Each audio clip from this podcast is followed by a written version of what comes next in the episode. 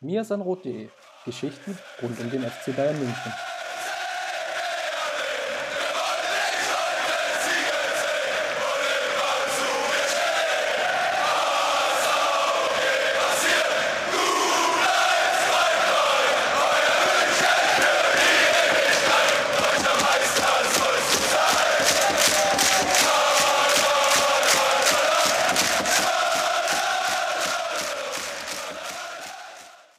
Servus und herzlich willkommen zum Mir sind Rot Podcast, Folge 215, die den wundervollen Namen trägt. Süle Meccano, das neue Traumduo in der Innenverteidigung. Ist es das wirklich? Das wird es heute zu diskutieren. Gelten, es gab jetzt zwei Spiele in der Bundesliga-Auftakt gegen die eine Borussia aus Gladbach, ein 1 zu 1. Ketzerisch könnte man sagen, Julian Nagelsmann hat wieder nicht gewonnen, immerhin nicht verloren. Und dann noch Supercup gegen Dortmund. Das war gestern, wir nehmen heute Mittwoch auf. Und ja, der erste Titel für Julian Nagelsmann ist eingefahren mit dem ja, ersten Sieg. Also die, die Quote kann gerne so bleiben.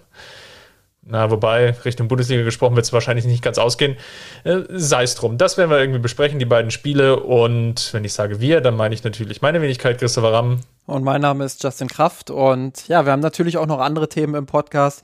Ähm, ein trauriges Thema, zu dem wir, denke ich, ähm, gleich so zwischen Tür und Angel quasi zwischen, zwischen dem einen Thema und dem anderen Thema kommen, nämlich äh, ich würde ganz gern starten mit den, mit den Amateuren. Ähm, ja, in unserer Kategorie rund um den FC Bayern.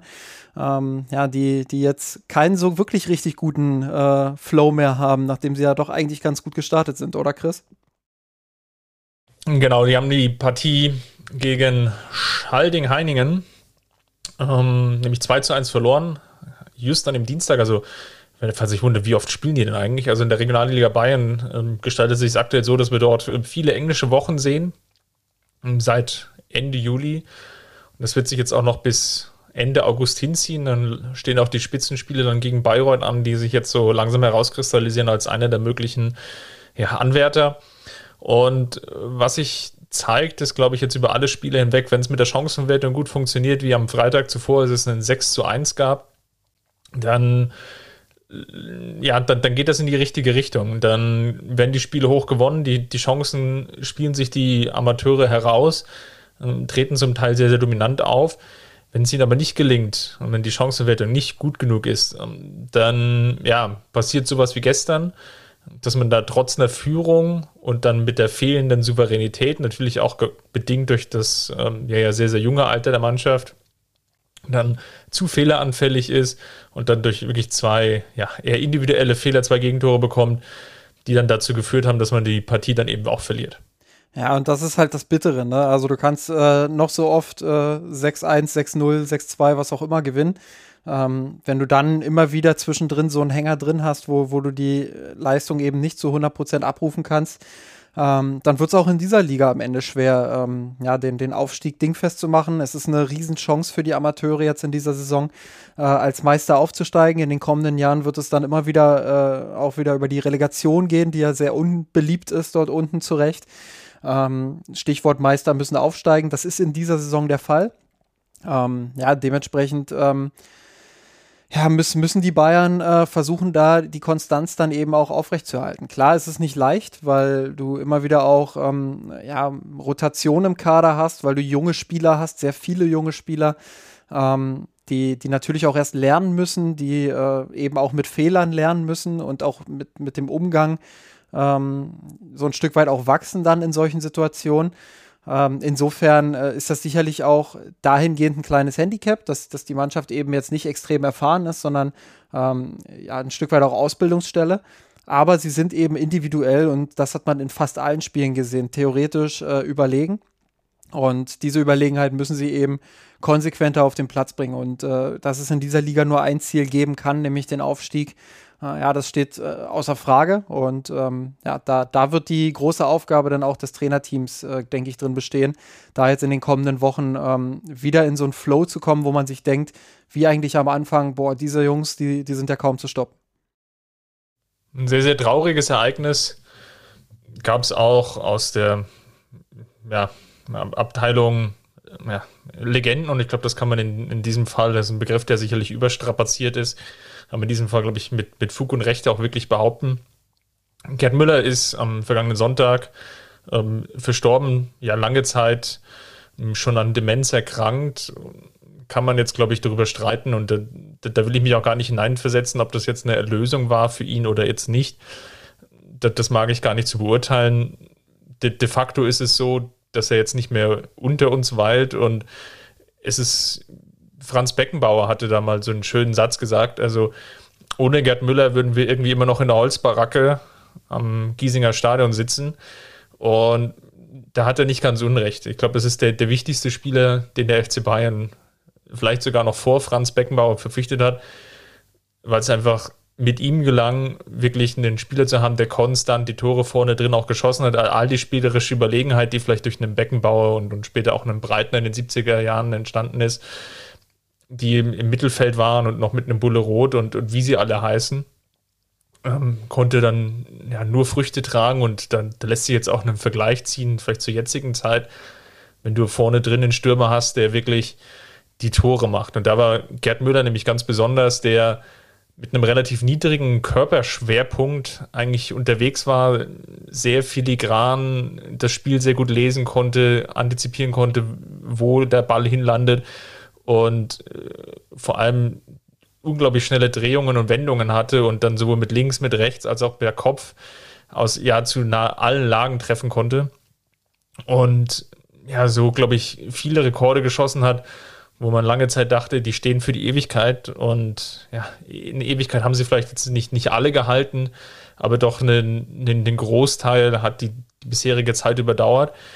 Und ja, Gerd Müller ist auch so ein Synonym, glaube ich, für viele, die, die sehen, ja, was oder was auch den FC Bayern ausmacht. Nämlich einerseits, was ein Spieler geben kann nämlich den Münchnern, und das waren jetzt die vielen Tore und Titel in den, vor allem in den 70er Jahren, aber eben auch, was der FC Bayern dann wieder zurückgeben kann. Ähm, wenn man an die Zeit denkt, als ähm, in den 80er Jahren ist, ist Gerd Müller dem Alkohol verfallen und wurde dann nur rausgeholt durch Uli Hoeneß und Franz Beckenbauer, die ihn, ihn damals ja, mit einem Job beim FC Bayern, glaube ich, in eine, in eine Struktur gepackt haben, dass er wieder einen Alltag hat ihn zum, ja, in der Entzugsklinik gepackt haben und von, von dort aus ging es dann wieder ja, Richtung normales Leben, in An- und Abführungsstrichen.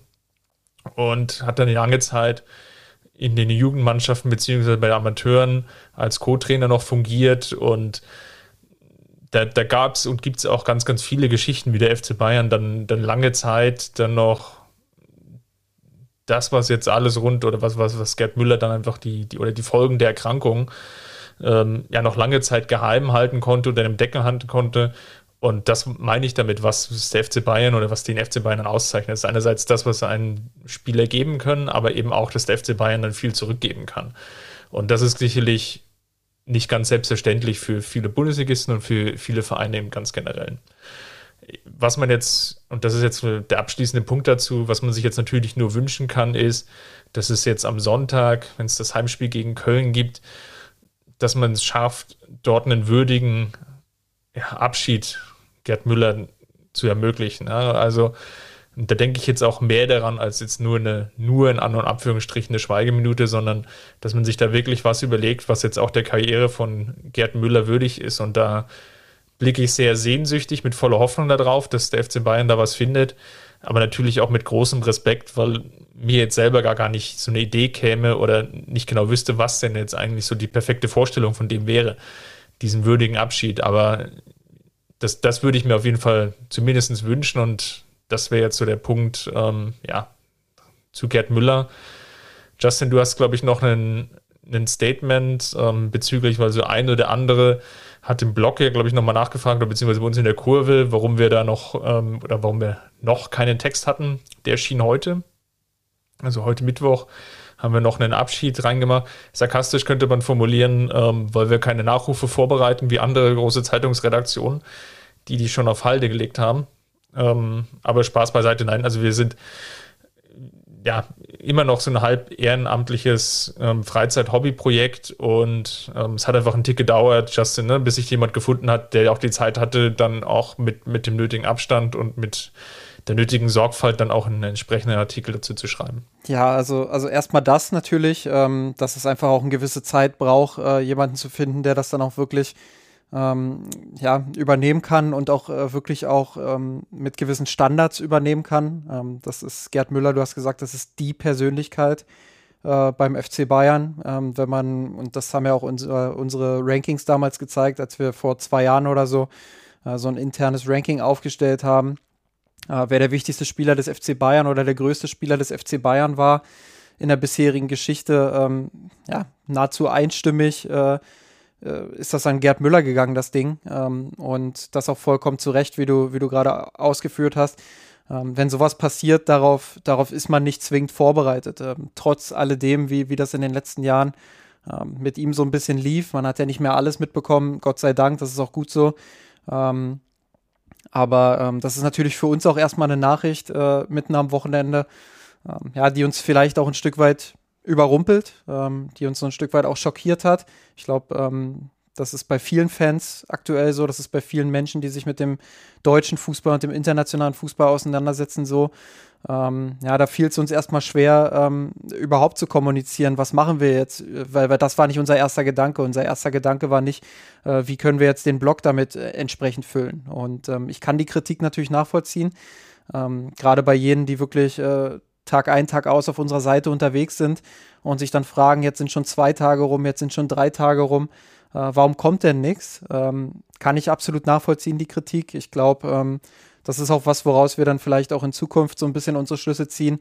Ähm, ja, dass wir vielleicht erstmal ähm, überhaupt einen Artikel oder, oder eine Stelle dafür veröffentlichen, ähm, ja, wo die Leute einfach merken, okay, ähm, das läuft nicht an uns vorbei, sondern wir haben das zur Kenntnis genommen und äh, ja, wir schreiben dann vielleicht irgendwie drunter, in den nächsten Tagen kommt was. Ähm, das ist so ein bisschen jetzt auch äh, intern von uns ein bisschen aufgearbeitet worden.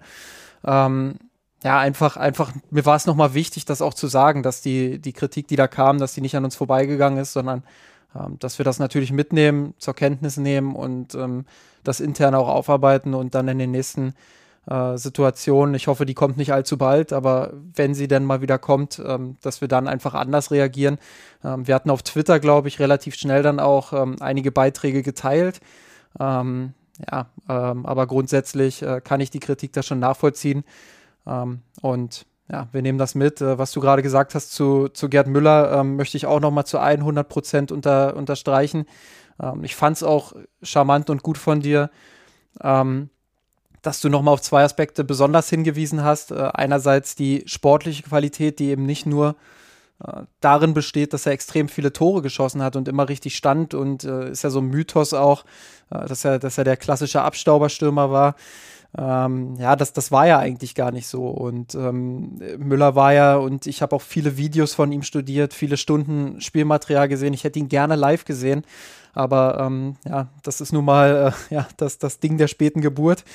Ähm, dass das nicht ging, aber es gibt zum Glück viel Videomaterial und deshalb kann ich mir da vielleicht das ein oder andere Urteil auch erlauben, äh, der für die damalige Zeit einfach auch schon sehr mitspielender Stürmer war und ähm, ja, technisch sehr begabt, ähm, ja, immer ein gutes Gefühl auch für den Raum hatte, an vielen Kombinationen auch beteiligt war, äh, wendig war, gedankenschnell war, ähm, der wirklich ein sehr kompletter Stürmer einfach auch war.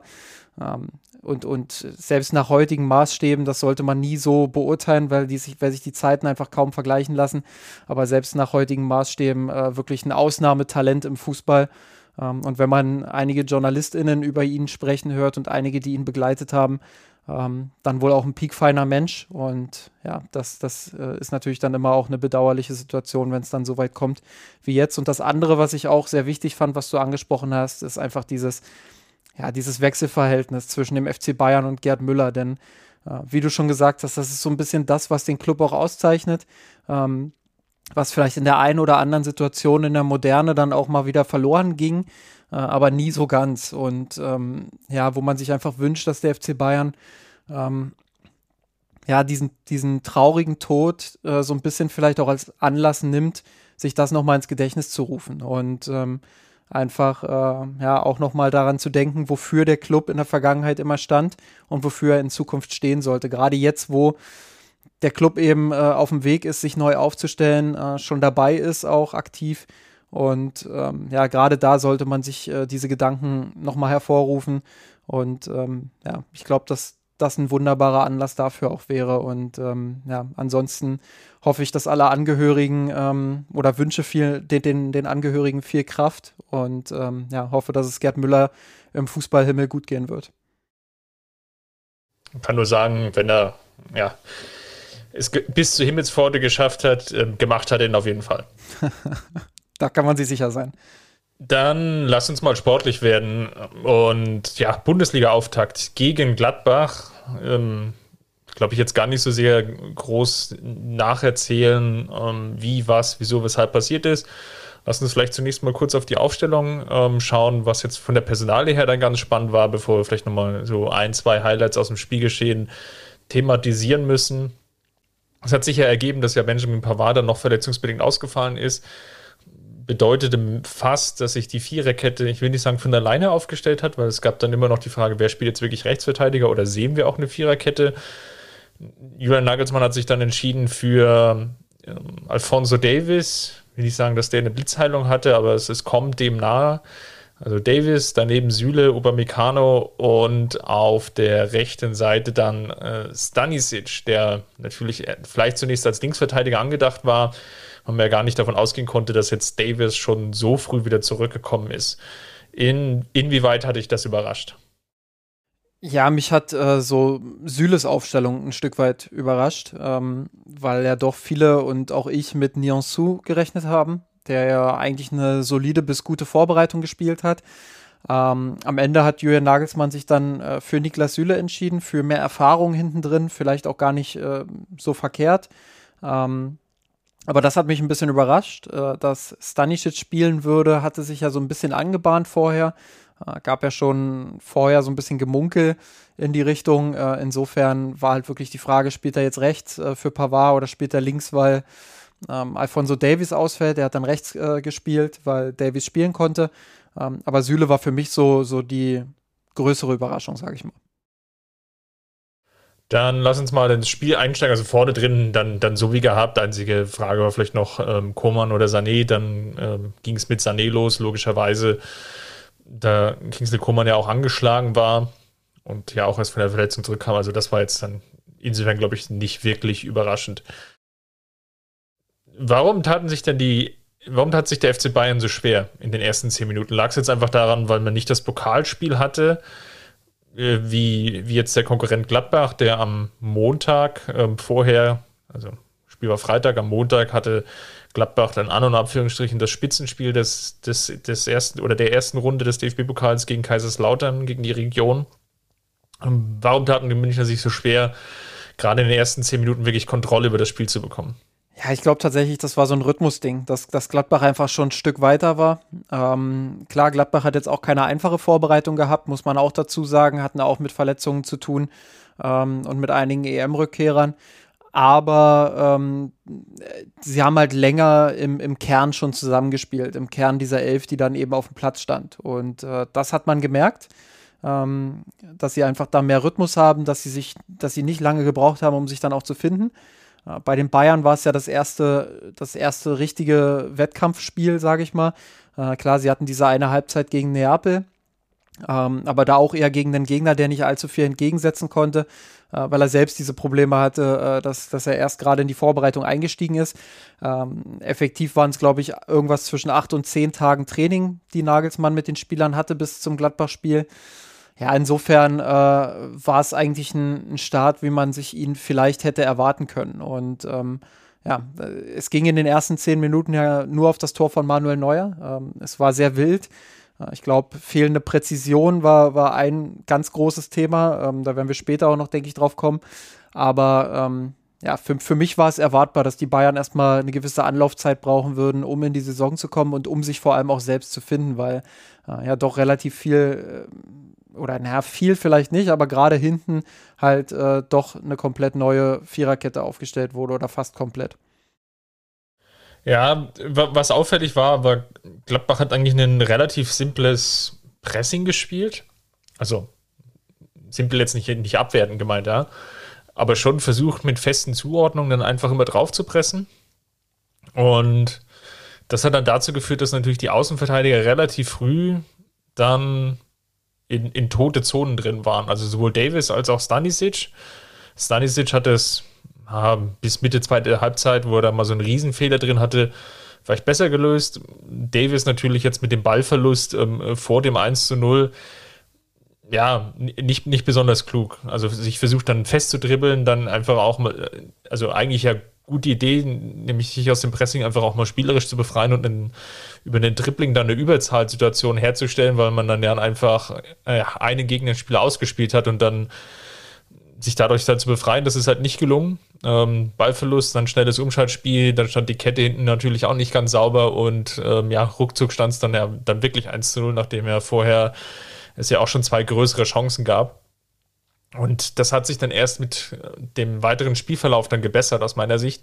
Aber das war so eines der Grundprobleme, dass man auf dieses sehr aggressiv vorgetragene Pressing, auf die Abwehrkette nicht wirklich eine Antwort gefunden hat. Ähm, du hast jetzt das Zusammenspiel Süle über Mikano, Stanisic, Davis in dieser neu, also neu gebildeten Vierkette schon ein bisschen angesprochen. Was mir aufgefallen ist, aus meiner Sicht ist, dass über Mikano noch sein, seine Rolle finden muss. Das ist jetzt auch gar nicht negativ gemeint, sondern einfach nur feststellend, dass er sich häufig gescheut hat, mal eine neue auch mit einem Rückpass einzubinden in den Spielaufbau. Und das hat dann auch vielleicht zu dieser Unruhe beigetragen, weil man natürlich versuchte, viel spielerisch zu lösen und Manuel Neuer eigentlich in diesem Spielaufbau raus war, weil das wäre ja auch so eine Variante gewesen, um diesen Druck etwas rauszunehmen, indem eben Manuel Neuer dann einfach als Aufbauspieler mit eingebunden wäre, der dann vielleicht auch wiederum über den langen Ball dann auf die, auf die Knabri Richtung Sané, vielleicht auch ein bisschen gezockt ins Mittelfeld, dann auf den zweiten Ball gehend, dann doch die ein oder andere Situation hätte kreieren können, die besser ausgesehen hat als das, was jetzt im Endeffekt ähm, dann in den ersten zehn Minuten vor allem passiert ist. Ja, und äh, das ist ja auch so eine, so eine typische Sache. Das, das war in den letzten Monaten, ja, vielleicht ein, zwei Jahren, war es ja immer ein probates Mittel der, der Gegner, dass sie, dass sie Bayern versucht haben, auf die Außen zu drängen, das Mittelfeld rauszunehmen ähm, und dann eben die, die, das Zentrum diagonal zuzustellen und den Außenverteidiger anzulaufen und dann eben solche Situationen zu erzwingen, ähm, wie sie Davies eben immer mal wieder gerne macht. Und ich glaube, das ist auch noch eine Schwäche, die er in jungen Jahren hat. Man vergisst ja mal ganz gerne sein Alter. Aber wenn man Entwicklungspotenzial bei ihm sehen kann, dann ist es wahrscheinlich die, die Entscheidungsfindung und einfach in solchen Situationen dann nicht ins Dribbling zu gehen, sondern wirklich den Weg zurückzusuchen. Ähm, ja, und, und das Spiel neu aufzubauen. Und stattdessen hat er sich da wieder mal verzettelt. Ähm, kann mich an das ein oder andere Gegentor, ich glaube, gegen Leverkusen bei der ersten oder zweiten Flickniederlage letzte Saison, ähm, vorletzte Saison war das noch, ähm, ja, da, da war auch so eine ähnliche Szene, wo er sich da verzettelt hat auf Außen. Ähm, Konter, Gegentor. So, und wenn du da den Ball verlierst, dann bist du natürlich erstmal überrumpelt, ähm, hast äh, eine Unterzahlsituation im schlimmsten Fall, äh, weil die Mitspieler natürlich auch nicht darauf vorbereitet sind, dass, dass da so eine Harakiri-Situation kommt. Und ähm, ich glaube, auch letzte Saison in Gladbach war es ähnlich. Da hat Süle dann auf Außen den Ball einmal äh, wunderbar hergeschenkt. Also das sind so Situationen, die muss Nagelsmann in Zukunft, glaube ich, in den Griff bekommen, die muss er reparieren, weil das sind einfache Gegentore. Das sind so Gegentore, die darfst du einfach nicht kassieren als FC Bayern. Wenn du, wenn du vorne irgendwie bist und den Angriff nicht zu Ende gespielt bekommst und dann wirst du halt mal ausgekontert äh, mit einem langen Ball oder was weiß ich, okay, das, das kann mal vorkommen, sicherlich nicht in der Häufigkeit wie zuletzt unter Flick, aber mal kann das vorkommen. Ähm, wenn der Gegner auch mal richtig top äh, spielt und sich durchkombiniert, okay, muss man dann auch mal anerkennen. Äh, man wird nicht jedes Spiel zu Null spielen, aber solche Dinger, wo du wirklich selber das Geschenk machst, äh, perfekt eingetütet, noch Schleifchen drum und äh, bitte erziel jetzt hier sofort das 1-0 gegen uns. Ja, also wenn du da so drum bettelst, ähm, ja, dann, dann ist es natürlich schwer, dann auch zu Null zu bleiben. Und äh, das hat sich in der Anfangsphase so ein bisschen angedeutet. Äh, die Bayern waren noch nicht wach, sie waren noch nicht richtig drin, waren noch nicht im Rhythmus, mussten sich selbst auch erst finden. Ähm, Davis, der natürlich auch aus einer Verletzung kommt, auch das muss man äh, ihm zugute halten. Ähm, hat sich dann auch äh, im späteren Verlauf gut reingebissen in die Partie. Ähm, ja, und da kam eben eins aufs andere und äh, schon war man ja, mit einem quasi Fehlstart äh, in diese Partie gestartet. Gladbach stand dann defensiver, ähm, nicht mehr so hoch gepresst. Ähm, ich will nicht sagen, Führung verwaltet aber dann eher durch eine Mittelfeldpressing natürlich ähm, die, die Bayern auch geschickt vom Tor weggehalten.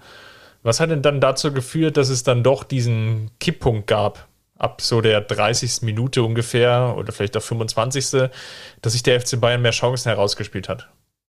Ja, die Antwort ist, glaube ich, Rhythmus, ähm, dass, sie, dass sie den Ball mal laufen lassen konnten. Klar, Gladbach konnte oder kann dieses Pressing insbesondere zu Saisonbeginn äh, nicht über 90 Minuten spielen. Das heißt, es wird solche Situationen dann geben, wo die Bayern sich äh, Ballsicherheit holen können. Und ich glaube, das war so eine Phase. Ich würde sogar ein bisschen früher ansetzen, vielleicht sogar 20. Minute. Ab da konnten die Bayern den Ball dann mal ein bisschen häufiger laufen lassen, äh, haben sich Ballsicherheit geholt, äh, haben die Mittelfeldspieler dann auch endlich mal reinbekommen. Auch das war ja beim Gegentor, ähm, dass man nicht nur auf Davis schieben sollte, sondern ähm, dass, dass im Zentrum auch das Angebot einfach nicht gut war, kaum jemand in die Halben geschoben hat. Ähm, das hat sich dann alles besser gefunden in dieser Phase, weil weniger Druck auf den, auf den Spielaufbau der Bayern war. Ähm, und ich glaube, dieser Rhythmus hat dabei geholfen, selbst ins Spiel zu finden und äh, dann ab der 30. Minute wirklich auch Druck nach vorn zu entwickeln dann, dann kam es natürlich noch so, wie es kommen musste, ja. Wie, was du natürlich auch gegen Bayern brauchst, ist, dass die Chancenverwertung oder ja, die Chancenverwertung auf Seiten der Münchner natürlich ein Problem ist. Es gab so zwei, drei Chancen, die hätten gut und gerne auch den, ja, dann Ausgleich bedeuten können. Es war dann eine Standardsituation nach einer Ecke von Kimmich, dass Lewandowski sich gut durchsetzen konnte, die zum Ausgleich geführt hat. Ähm, ja, ich, ich glaube, Chancenverwertung muss man sich äh, wirklich nochmal vor Augen führen. Jetzt vielleicht auch mit leichtem Rückblick auf das Dortmund-Spiel noch. Das, das kann noch eine Herausforderung sein, vor allem dann, wenn es darum geht, wer trifft denn noch neben Lewandowski an? Ja, definitiv. Und da muss Nagelsmann dann auch sehen, dass er die Flügelspieler wieder besser ins Spiel bekommt. Also Gnabry war gegen Gladbach bemüht, aber ja, das, das war wieder nicht die Leistung, die man sich von ihm erhofft. Ähm, klar, wie gesagt, er ist jetzt ein paar Tage erst im Training, äh, muss man dem allen auch ein bisschen Zeit geben, aber rein nüchtern betrachtet, jetzt auch wenn ich das Dortmund-Spiel nochmal so ein bisschen mit reinnehme, worüber wir später noch sprechen, ähm, ja, war das noch nicht äh, diese Konstanz und diese, diese ähm, Durchschlagskraft, die man sich von ihm erhofft. Und äh, selbiges gilt natürlich auch für Leroy Sané, bei dem die Situation nochmal anders gelagert ist, der glaube ich noch einige Wochen, vielleicht sogar ein paar Monate Zeit brauchen wird, ähm, ja, reinzufinden, einfach auch beim FC Bayern, äh, der jetzt aus einer ganz schweren Situation auch kommt. Äh, erste Saison mit hohen Erwartungen, ähm, die er nur unterlaufen konnte. Dann diese, diese katastrophale EM, wo er auch so ein bisschen ähm, in Anführungsstrichen das Bauernopfer dann war zu einem gewissen Zeitpunkt.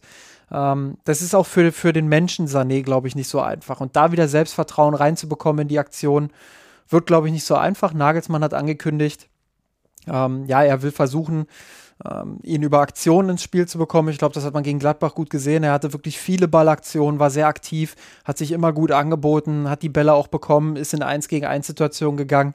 Also ähm, vom Engagement her kann ich ihm gar nichts vorwerfen. Das war äh, wirklich, wirklich gut, auch dass er viele Aktionen hatte. Aber die Streuung ist bei ihm natürlich nach wie vor riesig. Und ähm, da wird es darum gehen, dass Nagelsmann einfach ähm, ja, bei allen drei Flügelspielern das schafft, äh, die wieder zu einer, zu einer echten Waffe zu machen und ähm, ja, die Torgefahr reinzubringen. Ähm, ja, und, und, das ist eine große Aufgabe, die er definitiv hat, neben Lewandowski da äh, noch weitere Spieler äh, ins Tore schießen zu bringen. Ja, Lewandowski hat natürlich dann in der zweiten Halbzeit auch noch mal, ich glaube, eine, anderthalb Möglichkeiten, dann das Ding von, von Gnabry und Davis, das ich, glaube ich, noch vor Augen habe. Und ja, denn das sah eigentlich dann ganz gut aus. Ja? Man hat eigentlich darauf gewartet, wann geht der FC Bayern in Führung. Und da würde mich jetzt dann äh, vor allem nochmal deine Meinung interessieren, was da Mitte der zweiten Halbzeit dann passiert ist, dass es wieder so einen kompletten Bruch gab. Also lag es jetzt wirklich nur an der fehlenden Fitness oder an der fehlenden Frische? Weil was wir ja gesehen haben, ist, dass der, ich will nicht sagen, dass man komplett eingebrochen ist, aber man konnte sich wirklich kaum noch durchsetzen. Ähm, Gladbach hatte eine Vielzahl von Möglichkeiten. Ich will jetzt auch gar nicht über die, die zwei möglichen potenziellen Elfmeter sprechen. die vom VAA ge gecheckt wurden. Also da gab es sicherlich ein paar Bereiche, wo es wo es durchaus brenzlig werden konnte. Klar hatte man am Ende mit der Kimmich-Chance nochmal die, die große Möglichkeit, aber was hat denn eigentlich dazu geführt, dass Gladbach dann wiederum so gut im Spiel war? Ja, schwer zu beantworten. Ich glaube schon, dass die Kraft eine, eine große Rolle gespielt hat, ähm, dass die Mannschaft ab einem gewissen Zeitpunkt einfach, ich will nicht sagen platt war, weil sie, sie immer noch viel gerannt ist und immer noch auch ähm, diesen Grundwillen und die Grundaggressivität gezeigt hat. Aber man hat eben gesehen, dass bei vielen Spielern dann auch der ein oder andere Schritt gefehlt hat. Und da kannst du den Gegner nicht mehr so unter Druck setzen, dann kommen die äh, besser ins Spiel. Ich glaube, die Bank hat auch eine Rolle gespielt, äh, die in diesem Spiel einfach äh, ja ein bisschen breiter war. Allein deshalb, weil die, die Spieler, die von der Bank kamen, ähm, auch mehr Spielrhythmus hatten, als die, die bei, bei den Bayern dann reinkamen. Ähm, ja, in, insofern ähm, glaube ich, war es einfach ähm, ja, so, ein, so ein einkalkulierter Unfall, will ich es mal nennen. Also eigentlich hätte man vorher du hast es gesagt, vor der 70. Minute hatten die Bayern genug Chancen. Da hätten sie das 2-1, das 3-1 vielleicht sogar machen können müssen. Ähm, ja, so ist es nicht passiert und dann äh, kommt Gladbach wieder in die Partie. Ähm, ja, und, und äh, erarbeitet sich wirklich auch gute Chancen. Ähm, die beiden Elfmeter hast du angesprochen, mindestens einen davon muss es aus meiner Sicht geben. Ähm, dann steht es 2-1 für Gladbach und ich weiß nicht, ob die Bayern dann nochmal zurückkommen. Äh, wahrscheinlich eher nicht. Und ähm, ja, insofern dann am Ende auch großes Glück für die Bayern. Trotzdem war, ähm, wenn wir vielleicht auch dazu kommen, was man aus dieser Partie mitnehmen kann, äh, war es für mich dann doch gut zu sehen, wie die Bayern äh, zwischen der 20. und der 70. Minute in etwa äh, gespielt haben und äh, durchaus auch gezeigt haben, dass sie ja, für den aktuellen Stand äh, doch weiter sind, als ich das zumindest erwartet habe. Und äh, dass sie da zwischen der 20. und 70. Gladbach mitunter so herspielen, äh, ja, hätte ich nicht erwartet. Da habe ich schon deutlich schlimmere Auswärtsspiele des FC Bayern in den letzten Jahren in Gladbach gesehen.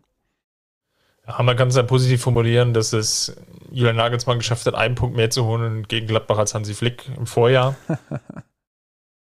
Aber ja, ich, ich bin tendenziell bei dir. Ich glaube, die, die Vorstellung war, wenn man mal die ersten 10 Minuten, Viertelstunde rausstreicht und dann vielleicht nochmal diese Phase, Viertelstunde vom Ende, ich glaube 60 Minuten wirklich okay, aber eben auch nicht mehr, ja. Und ähm, deswegen war natürlich gerade jetzt auch mit Blick auf Doppelpartie sich schon die, die, die eine oder andere Frage oder das Fragezeichen auf dem Kopf ja, wie, wie kann das denn jetzt gegen Dortmund funktionieren, die natürlich mit Frankfurt einen sehr, sehr guten Start hatten. Holland mit äh, zwei Toren, drei Vorlagen. Oder waren es drei Tore und zwei Vorlagen? Äh, ja, fünf Torbeteiligungen machen wir es uns einfach. Das war natürlich äh, schon so, dass es dann, glaube ich, in, in eine Richtung ging von der Gefühlslage vor der Partie. Was man, glaube ich, auch mitnehmen konnte, ist definitiv ein Punkt und der, der schließt sich dann auch im Dortmund-Spiel an dass man es, glaube ich, noch nicht geschafft hat, wenn das Spiel kippt, und das ist auch ein Problem, das wir unter Hansi Flick ja häufig gesehen haben, dass es dann mit dem Duo Kimmich, Goretzka und, und, und da bin ich sehr noch am überlegen, wer da wie, weshalb und warum so aufgestellt ist, dass man da nicht genügend Stabilität reinbekommt. Also, dass es die beiden dann nicht schaffen, da wieder die Kontrolle zu gewinnen. Ähm, haben wir ja auch hier im Dortmund-Spiel dann gesehen, nachdem die nachdem es dort das 2-0 gefallen ist, gab es ja auch so eine Phase, wo, wo Dortmund dann gedrückt hat. Und da gab es dann auch so einen Punkt. Ne? Und dann wieder schnell auf die Außen gespielt. Die Außenspieler, die, die, die ärmsten Säue, äh, wurden gepresst und ja, hatte nicht wirklich eine Chance, ja, sich aus diesem Pressing zu befreien. Und aus dem Mittelfeld kam dann zu wenig Unterstützung. Hast du da eine Antwort darauf, wie, wie Nagelsmann das angehen will? Ich kann mir vorstellen, dass er da ähm, ja, mit so einer 2-3-Staffelung äh, arbeiten könnte. Ähm, das haben wir jetzt in der Vorbereitung oft gesehen. Gegen Gladbach haben wir es sehr extrem gesehen. Im Spiel gegen Dortmund haben wir es, glaube ich, auch wegen der gegnerischen Raute, die ja schon sehr zentrumsfokussiert ist, äh, haben wir es weniger gesehen. Aber ähm, ja, zuvor ist ja Stanisic häufiger mal dann auch ins Zentrum eingerückt und äh, ähm, hat da unterstützt eben mit dieser 2-3-Staffelung, wo Goretzka sich dann so ein bisschen hat links rausfallen lassen, Kimmich im Zentrum und dann äh, halb rechts eben Stanisic, während Davis ja doch eher höher geschoben hat. Ähm, das könnte ich mir vorstellen, ähm, dass das ein Mittel ist, um einfach mehr, äh, mehr Ruhe dann auch ins Mittelfeld zu bekommen, mehr Kontrolle reinzubekommen, den Ball auch mal laufen zu lassen, ähm, den Gegner so ein bisschen auch zusammenzuziehen, um dann eben die, die Außenbahn äh, auch wirklich zu öffnen für die Flügelspieler. Ich glaube, das wird ein Mittel sein, mit dem Nagelsmann arbeitet äh, und äh, das wir bei den Bayern in Zukunft auch häufiger sehen werden. Wie gesagt, gegen Dortmund ähm, haben wir das nicht so häufig gesehen. Äh, ich glaube, das lag vor allem an der Raute und dass die Raute ihre natürlichen Schwächen halt doch eher in den Halbräumen und auf den Außen hat. Ähm, ja, deshalb glaube ich, war, war der Ansatz dort eben dann ein anderer. Dann lass uns doch schon mal auf die Partie gegen Dortmund jetzt schauen. Ich will nicht sagen, das ist jetzt weitaus wichtigeres Spiel. Das ist jetzt vielleicht auch etwas zu hoch gegriffen. Aber Dortmund-Spiel, es gab eine Änderung in der Aufstellung. Kingsley Coman reinrotiert für Leroy Sané. Ja, glaube ich, ein, einerseits nachvollziehbarer Wechsel. Wir haben jetzt noch gar nicht so viel über die Flügelspieler dann gesprochen. Ich, ich fand jetzt alle drei in den beiden Spielen nicht vollends überzeugend. Ähm, kann aber auch daran liegen, dass sie natürlich jetzt in dieser neuen Rolle drin sind, die du gerade ja schon ähm, ja, ein, zwei Mal jetzt beschrieben hast. Die müssen sich natürlich da auch drin erstmal finden. Da ist noch relativ viel Verschnitt, ähm, logischerweise aber auch. Und das würde ich jetzt mal für alle drei nennen, weil sie natürlich jetzt auch wenig Unterstützung von den Außenverteidigern bekommen. Sie hat in, selbst in guten Situationen dann eben nicht in der Gleichzahlsituation auf den Gegner treffen, sondern eigentlich in fast allen Situationen immer in der Unterzahl waren. Ja, ähm, ich glaube, am Anfang hat's, hat's, äh, haben Gnabry und Coman das gegen Dortmund eigentlich ganz gut gemacht. Ähm, auf der linken Seite hat Davies schon recht viel unterstützt. Ähm, war schon jemand, der, der viel hinterlaufen hat, auch mal vorderlaufen hat. Ähm, wo ich dann häufiger auch eine Situation hatte, wo Bayern gut, gut verlagert hat und ähm, entweder Gnabry, der dann links war, oder eben Coman, das, das hat er auch mal ein bisschen gewechselt. Ähm, ja, dann auch mit Tempo auf die gegnerischen Verteidiger zugehen konnte. Ähm, ich glaube, woran einfach alle drei Flügelspieler auch arbeiten müssen, ist eben an der Konstanz. Ich habe das Beispiel vorhin so ein bisschen an Gnabry erklärt.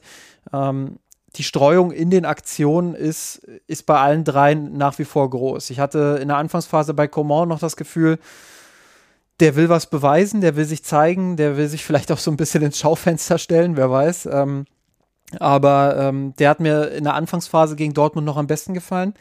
Ja, und äh, irgendwann kam bei ihm dann auch mehr Verschnitt rein. Und ähm, ja, das ist die große Aufgabe, wie ich es vorhin gesagt habe, äh, da einfach Konstanz reinzubringen und das äh, unfassbare Talent, was ja alle drei haben und alle drei haben auch unterschiedliche Stärken, ähm, das dann einzubringen in die Mannschaft und ähm, wirklich auch zu sagen, ähm, dann, dass, dass sie das konstant in jedem Spiel abrufen können.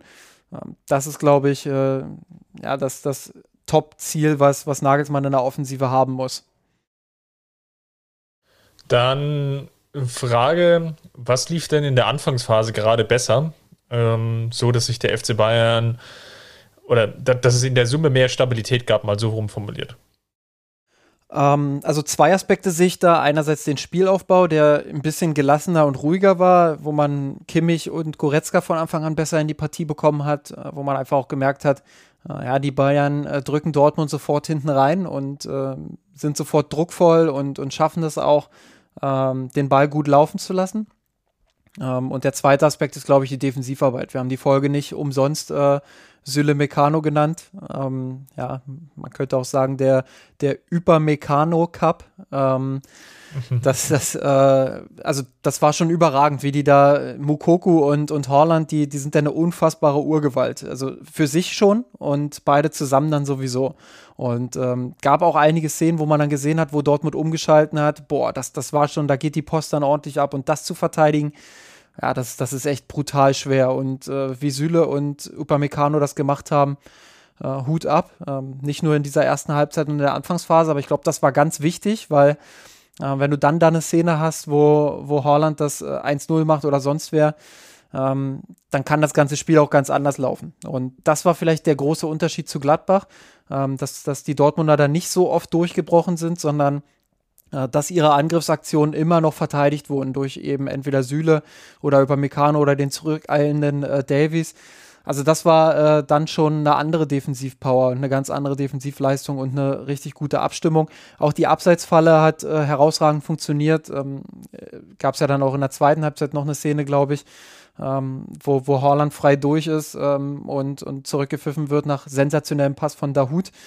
Ähm, ja, ja der war wirklich krass, der Pass. Ja, und da, Mit diesem Außenriss dann genau, so ja. über alle hinweg, das war wirklich. Da machst du auch ähm, nichts, also da kannst du dann auch nicht irgendwie, selbst wenn das Tor dann am Ende zählt, da kannst du den Verteidigern gar keinen Vorwurf machen. Also so ein Ball, ja, den, den kannst du nicht verteidigen. Das ist einfach herausragend gespielt. Äh, und umso besser war es dann halt, äh, wie die Abwehr Holland dann wirklich auch abseits gestellt hat. Also das, das hat schon gut funktioniert in diesem Spiel und äh, das war ein Vorgeschmack, glaube ich, darauf, ähm, was man von Upamecano, aber eben auch von Süle erwarten kann. Ich würde vielleicht noch ergänzen, natürlich Manuel Neuer darf man nicht vergessen. Ich glaube, ähm, hinterher war es dann teilweise, will nicht sagen, dass es mir dann zu klar geschrieben wurde, wie es jetzt vom Spielverlauf her war. Es war vielleicht in der ersten Halbzeit, ja, vielleicht noch mit, mit leichten Vorteilen Bayern, aber man darf auch nicht vergessen, dass ähm, Marco Reus natürlich da eine große Chance hat, als er da ja. einmal steil durchgeschickt wurde und ohne Manuel Neuer mit, mit dieser sensationellen Fußparade steht es dort eben dann auch 1 zu 0 und dann wird es vielleicht auch nochmal eine ganz andere Partie. Ähm, dann die eine Rettungssituation gegen Holland, okay, das, ich will nicht sagen, den, den, den macht er dann zu 100 Prozent, da, dafür war er, glaube ich, dann auch zu schwer, aber darf sicherlich dann auch nicht, nicht ganz außer Acht lassen, dass es da nochmal eine zweite Parade braucht, brauchte. Einen, einen zweiten Aspekt, den ich noch gesehen habe, um, den, den würde ich eher auf Seiten der Dortmunder sogar sehen. Das, das hat den FC Bayern dann zumindest partiell in die Karten gespielt.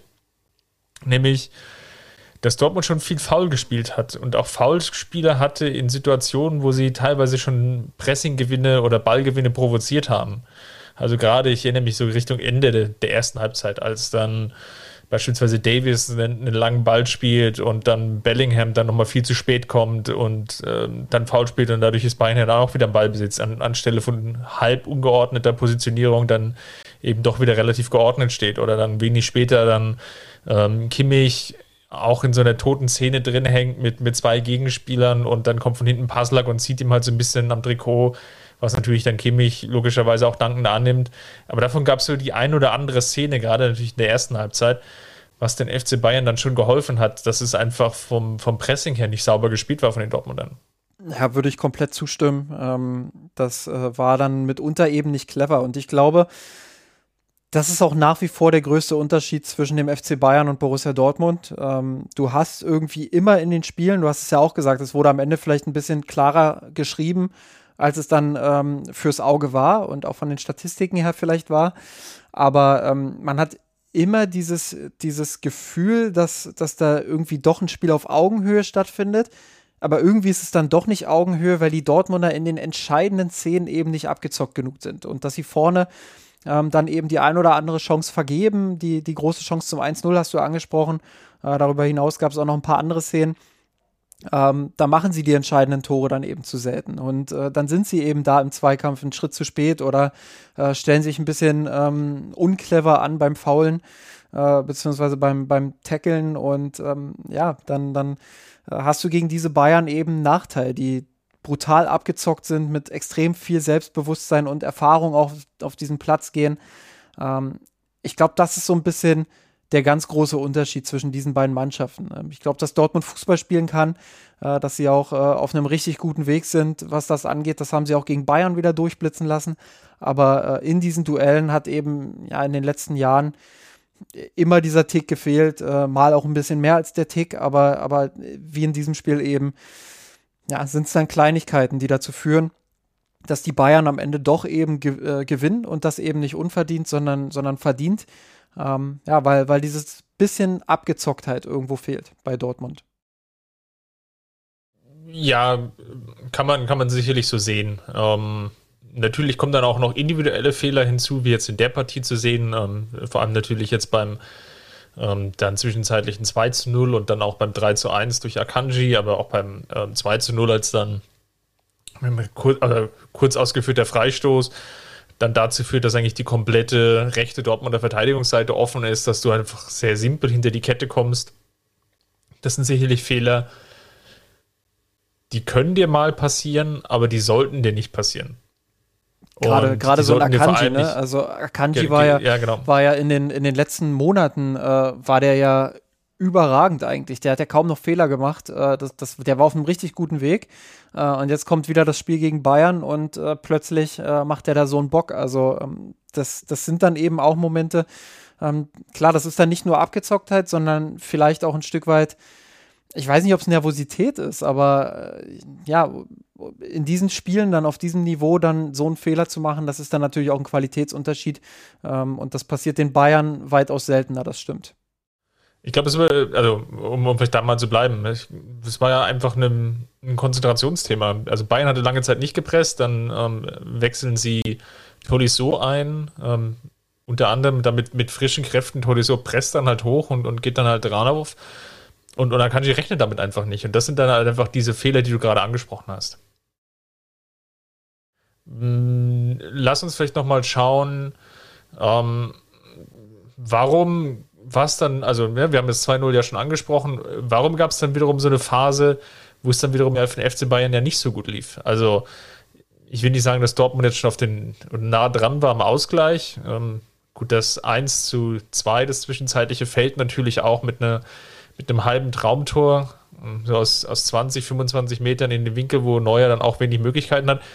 Aber ich habe es ja vorhin auch schon angesprochen. Man hat dann so eine Phase wiederum drin gehabt nach dem 2 zu 0, fast eigentlich bis zu dem 3 zu 1, das war ja so ähm, Mitte 75. oder um die 75. Minute rum, wo man wirklich so, ja, wiederum fast eine Viertelstunde, 20 Minuten absolut die Spielkontrolle verloren hat.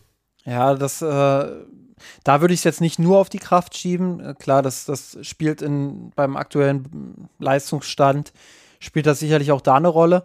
Ähm, aber Bayern ist so ein bisschen passiv geworden nach dem 2-0. Also man hat gemerkt, dass sie sich haben zurückfallen lassen, dass sie äh, aus so einem tieferen 4-4-2 Mittelfeldpressing dann agiert haben. Dortmund haben spielen lassen, sie nicht mehr so unter Druck gesetzt haben, ähm, weil sie vielleicht auch das Gefühl hatten, sie müssen es nicht unbedingt. Es steht ja jetzt 2-0. Ähm, was soll schon großartig passieren? Ähm, interessant fand ich dann aber auch, dass nach dem 1-2 ähm, sie haben die Spielkontrolle dann nicht zurückgewonnen, das nicht, aber es war schon so, dass sie dann wieder druckvoller gespielt haben und gezeigt haben, dass dann doch noch ein bisschen was im Tank war, äh, um das Tempo nochmal zu erhöhen und haben sich dann dieses 3 zu 1 eben auch erarbeitet, äh, womit dann der Deckel endgültig drauf war. Ähm, aber in dieser zwischenzeitlichen Phase, ja, war es, glaube ich, schon so eine Mischung aus Selbstsicherheit ähm, und vielleicht auch ähm, den Gedanken daran, ja, die, die Kräfte vielleicht mit der Erfahrung aus dem Gladbach-Spiel jetzt für die Schlussphase so ein bisschen einzuteilen. Das, das kann ich mir schon gut vorstellen. Mal zusammenfassend gesprochen und jetzt vielleicht auch mit ein bisschen Blick voraus, war es jetzt, also was jetzt in den, oder anders formuliert sogar noch, wie wichtig war denn der Sieg für Julian Nagelsmann an der Stelle? Ähm, hat, glaube ich, schon gemerkt, ähm, an, auch an seinen Reaktionen, an seinem Jubel, gerade beim 3 zu 1, dass es ihm schon sehr, sehr wichtig war, dass die, die Partie auch ernst genommen wurde. Die Partie wurde von beiden Seiten ernst genommen. Ähm, das hat man natürlich auch in der Vielzahl an Foulspielen gesehen, auch, auch, auch gerade nach dem 3-1, letzten 10 Minuten, hatte man so das Gefühl, okay, jetzt, jetzt knüppeln wir uns jetzt gegenseitig nochmal weg. ähm, das Spiel ist zwar entschieden, aber ähm, irgendwie müssen wir ihm ja noch eine mitgeben. Ja. Und dem, dem Gegenspieler, das war ja ganz anders als ganz häufig zu sehen. Ja, also äh, der Supercup ist ja sowieso in seinem Stellenwert sehr, sehr umstritten. Ähm, ich glaube, dass das eine Diskussion ist, die ausschließlich von Fans geführt wird und vielleicht auch von JournalistInnen. Ähm, ich glaube, die Clubs selbst nehmen diesen Pokal schon sehr ernst, weil er, weil er eine gewisse Bedeutung hat. Ähm, klar, sie überhöhen den Pokal nicht. Ähm, das ist auch gut so und, und das machen sie auch völlig zu Recht. Aber ähm, er hat schon oder es ist schon die Möglichkeit, äh, schon früh in der Saison nicht nur einen Titel zu gewinnen und ein Titel ist immer gut äh, und einen Titel wollen Spieler immer gewinnen, ähm, sondern, sondern einfach auch zu zeigen, guck, wie weit wir schon sind und äh, einfach den Bizeps auch so ein bisschen anzuspannen ähm, und insbesondere, wenn es dann auch noch so ein Spiel ist zwischen den beiden Mannschaften, die ähm, ja vielleicht ähm, der FC Bayern als Topfavorit, der Dortmund, äh, Borussia Dortmund als als Außenseiter, die vielleicht die beiden Titelfavoriten sind. Ähm, ja, da, da ist es natürlich dann schon auch ein Zeichen, was man setzen will. Und äh, man will dieses Spiel auf gar keinen Fall verlieren. In der Situation des FC Bayern war es vielleicht nochmal äh, doppelt prekär. Ähm, Nagelsmann, der noch kein Spiel gewonnen hatte, in der Vorbereitung nicht, äh, zum Bundesligastart nicht. Ähm, wo jetzt keine Zweifel da waren, aber wo schon von außen das so ein bisschen unruhiger geworden ist, äh, so nach dem Motto, ja, was könnte denn jetzt passieren, wenn die Bayern gegen Dortmund vielleicht sogar deutlich im Supercup verlieren? So, und das zu vermeiden war, glaube ich, jetzt äh, aus, aus seiner Perspektive, aber auch aus Perspektive der Mannschaft, ähm, ja, schon auch wichtig, ähm, einfach um Ruhe reinzubekommen, zumindest erstmal für die, für die nächsten Tage. Und ähm, klar, du musst jetzt nachlegen dann auch in der Bundesliga, aber dieses Spiel gibt dir einfach Selbstvertrauen, weil du auch gesehen hast, wie die Dortmunder gegen Frankfurt aufgetreten sind und wie sie ins Rollen kommen können, wenn sie es dann schaffen, ihre Offensivkräfte dort ins Laufen zu bekommen. Ähm, und das haben die Bayern verhindert. Ich glaube, das gibt Selbstbewusstsein für die Defensivarbeit, das gibt Selbstbewusstsein ähm, ja, für die kommenden Aufgaben. Ähm, und die Bayern sind einfach extrem selbstsicher. Das haben sie in diesem Spiel auch nochmal bewiesen. Ähm, interessant fand ich auch die Aussagen von Julian Nagelsmann nach dem Spiel, der dann auch nochmal gesagt hat, ähm, hat er auf Instagram mittlerweile auch nochmal äh, geteilt, ja, dass, dass äh, der Titel eigentlich mehr Hansi Flick gehört als ihm. Ähm, das ist ja auch immer, äh, finde ich, eine ne ganz wichtige Erkenntnis. Einerseits natürlich, ähm, weil es eine gewisse Geste von Julian Nagelsmann ist, ähm, eine gewisse Freundlichkeit. Aber andererseits, weil er auch ein Stück weit natürlich recht hat und einen Punkt hat damit, dass diese Mannschaft zum jetzigen Zeitpunkt noch gar keine Nagelsmann-Handschrift so richtig tragen kann. Ja, klar, er kann im Detail schon einige Dinge anpassen, aber im Grundsatz muss er ja mit dem arbeiten, was Hansi Flick ihm erstmal hinterlassen hat. Und das hat er ja auch mehrfach betont. Ähm, und da die vorhandenen Probleme zu lösen, äh, ohne woanders Baustellen aufzumachen, das ist gar nicht so einfach. Das ist eine Riesenherausforderung für ihn. Und ähm, ja, so wie die Bayern sich zwischen der 20. und der 70. Minute in Gladbach präsentiert haben und so wie sie sich jetzt über weite Strecken im Supercup eben präsentiert haben, ähm, glaube ich, ähm, war das eine gute Basis, um darauf jetzt für die kommenden Woche, Wochen auch äh, aufzubauen. Ich glaube, man darf nicht unterschätzen, und wir hatten das jetzt in unserer Saisonprognose noch, noch gar nicht so sehr gemacht und jetzt auch im, im Vorfeld. Das ist natürlich jetzt auch eine, ein relativ straffer Anfang gewesen für Julian Nagelsmann. Also einerseits die Spiele, die, die Testgegner ähm, war natürlich jetzt auch eher höheres Regal, ähm, beziehungsweise schon auch so aufgestellt, wenn ich jetzt mal eine Niederlage gegen Köln denke, ja, das Köln hat fast mit der ersten Mannschaft gespielt, mit vielleicht mit ein, zwei Ausnahmen.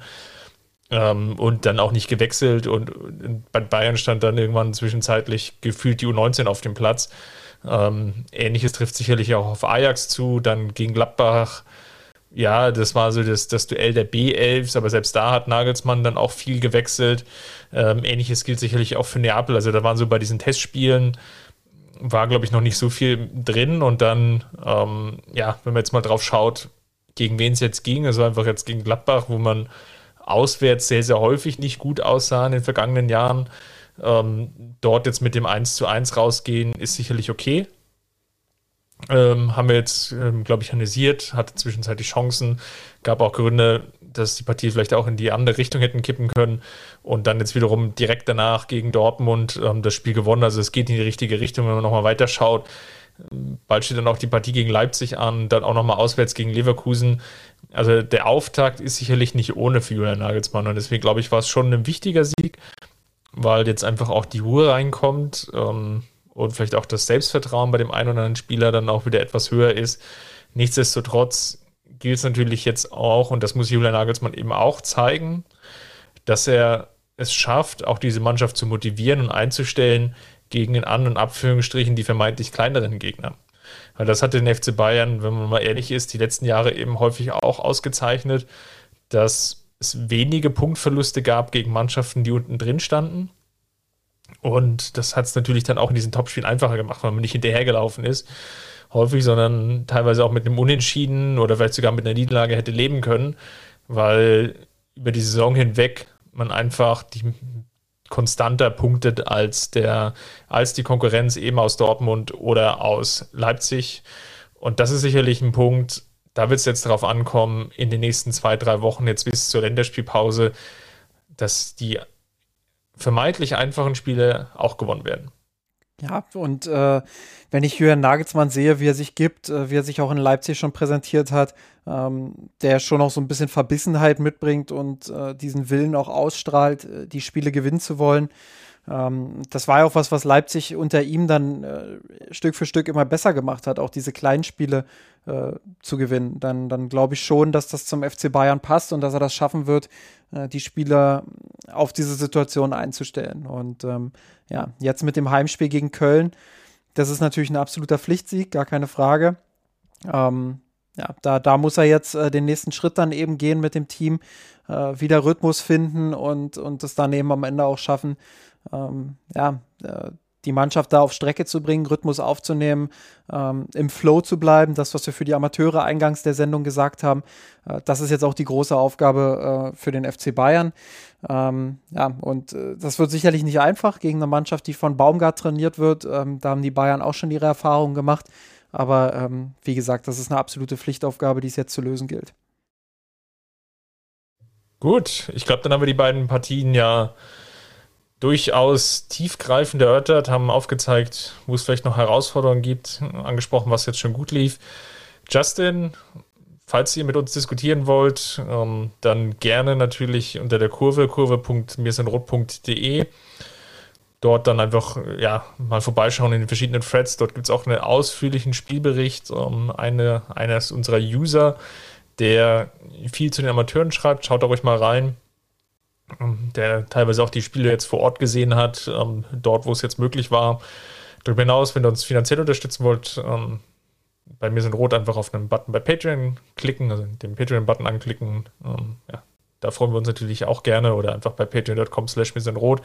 Und ansonsten schaut einfach bei, bei Twitter, Facebook oder Instagram vorbei. Dort, dort hängen wir auch gelegentlich ab und lassen da unseren Senf Senf rund ums Fußballgeschehen ab. Und ja, das war, glaube ich, das wundervolle Schlusswort. Wir sprechen uns dann nach der Partie gegen Köln wieder. Macht's gut, Servus. Servus.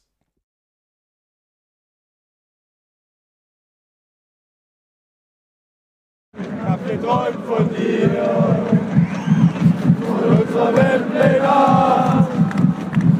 Wir haben den Kampf gewonnen, den Thron erkommen, der Haien hat's träumt von dir, von unserer Welt Nacht. Wir haben den Kampf gewonnen, den Tod erklommen, der Haien hat's gemacht. Ich hab geträumt von dir, von unserer Welt Nacht. Wir haben den Kampf gewonnen, den Tod erklommen, der Haien